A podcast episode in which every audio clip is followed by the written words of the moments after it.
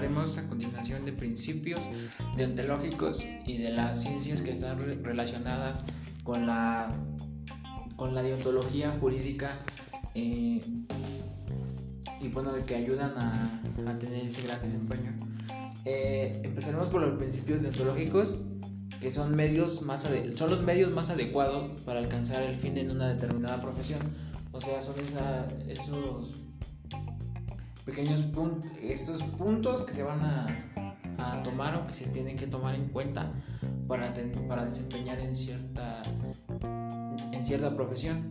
Eh, están los de relación con las virtudes, estas eh, profesionales, como lo son la integridad profesional, el secreto profesional, la independencia y la libertad profesional, la diligencia, el desinterés y la lealtad profesional.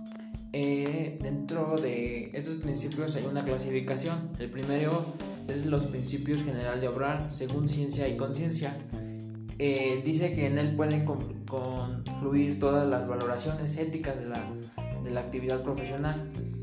También este, están para discernir el bien del mal, qué es lo que se puede y qué es lo que, lo que no se puede hacer. De cierto modo, lo incorrecto, lo incorrecto, pero ya en este ámbito jurídico, o sea, lo va más en el ámbito de lo ilegal. Eh, destaca la libertad y su inevitable consecuencia como lo es la responsabilidad personal, eh, la obligatoriedad de poseer los conocimientos técnico-jurídicos requeridos para actuar correctamente. Eh, ese es el primer tipo de principio. Después están los principios generales de integridad y honestidad profesional. Estos exigen obrar según ciencia y conciencia. Son una manifestación del precepto clásico honestere vivere del derecho romano. Dice que la honestidad y la integridad deben caracterizar la actualización de un profesional.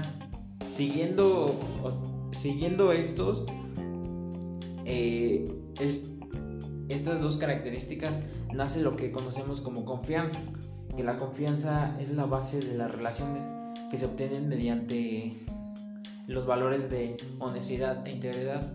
Eh, o sea, si tú te, involucras con algún tipo de relación y muestras ese interés, ese, ese valor de honestidad, o sea, siendo leal y, y todo por lógica te vas a ganar el como resultado obtendrás la confianza. Eh, bueno, después están las ciencias relacionadas con la deontología. La primera es la psicología, que tiene que ver con la conducta y el comportamiento del ser humano. Eh, pues como sabemos, la psicología estudia todo el cómo debe comportarse el ser humano. Mm, eh, el derecho, que es por el auxiliar de la misma, ya que es primordial en el ejercicio de la profesión. La sociología, eh, ya que es la ciencia que estudia la actividad social de los hombres. Es ahí donde surge, surge el ejercicio de una determinada profesión, especialmente las que tienen repercusión social. También está la filosofía, ya que, ya que de aquí viene la ética y es donde se obtiene su objeto y métodos.